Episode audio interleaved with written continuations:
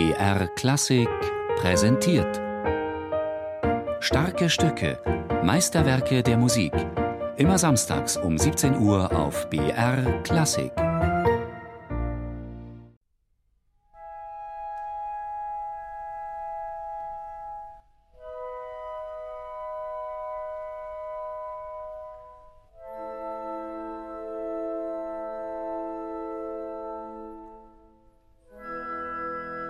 Kann die Musik eines Sommernachtstraums ein Politikum sein?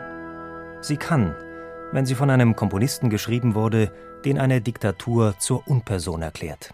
Die Musik Mendelssohns ist im Dritten Reich mit den unumstößlichen und kompromisslos gültigen Gesetzen vom Primat der Rasse und des Blutes nicht mehr zu verantworten. O-Ton aus dem Jahr 1934, dem Jahr nach Hitlers Machtübernahme.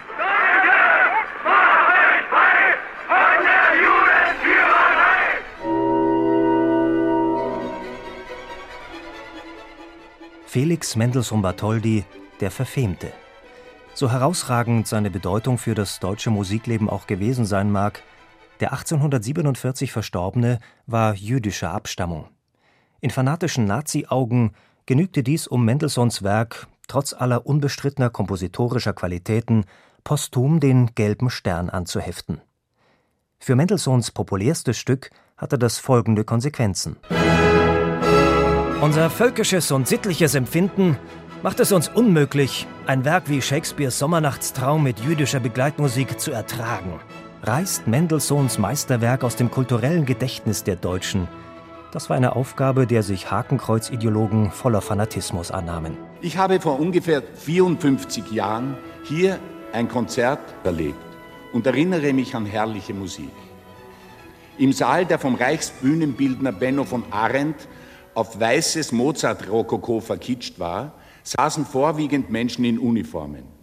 Verwundete Soldaten, goldbraune Parteibonzen, SS-Männer, dann Rüstungsarbeiter und die Leute, die von der NS-Gemeinschaft Kraft durch Freude herangekarrt worden waren. Im Ganzen eine beklemmende Erinnerung. Der Dirigent Nikolaus Hanonkur über seine Jugend im Dritten Reich.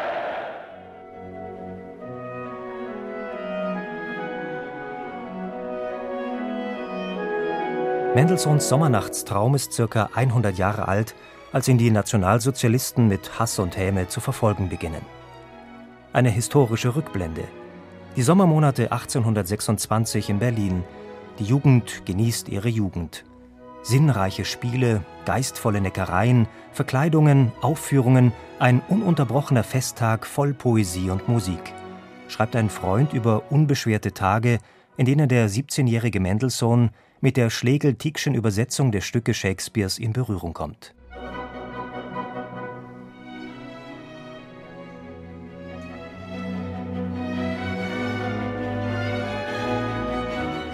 Felix den Glücklichen hat man Mendelssohn immer wieder genannt, denn die Umstände, unter denen das Jahrhunderttalent heranwächst, scheinen ideal. Der Vater, ein reicher Bankier, der Felix und seiner nicht minder begabten Schwester Fanny einen privaten Konzertsaal bauen lässt. Der Salon der Familie, Treffpunkt der geistigen und wissenschaftlichen Elite der bildungsbürgerlichen Biedermeierzeit. Heinrich Heine oder Alexander von Humboldt beispielsweise sind dort zu Gast. Theater, Musik, Dichtung, Philosophie, all das gehört zum Alltag des Wunderkindes, das Goethe als lieben Sohn bezeichnet. In dieser einzigartigen Atmosphäre zwischen verspielter Kreativität und intellektueller Höchstspannung entsteht die Bühnenmusik zu Shakespeares heiterem Zaubermärchen, von dem der fantasiebegabte Felix mit erhitztem Antlitz spricht.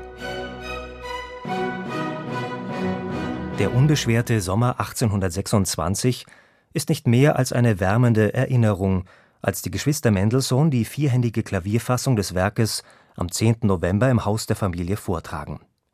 Schon bald wird Felix Sommernachtstraum, der geniale Wurf eines 17-Jährigen, der deutschen Gesellschaft in Zitat Fleisch und Blut übergehen.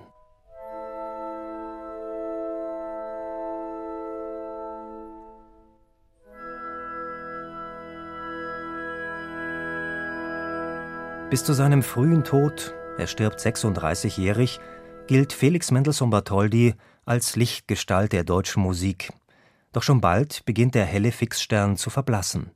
Der Grund? Politische Agitation und rassistische Vorurteile. Nikolaus Hanonkur. Für mich ist er in diesem Zeitpunkt scheint es, als würde er der große Komponist des zentralen 19. Jahrhunderts werden.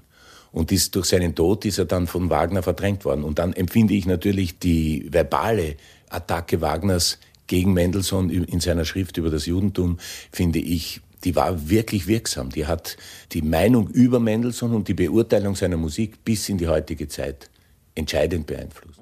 Wenn Mendelssohn mit Wagner alt geworden wäre, dann wäre Wagner einen völlig anderen, dann gäbe es kein Bayreuth. Mendelssohn, der Diskreditierte. Wagners antisemitischer Polemik folgt nationalsozialistische Säuberung.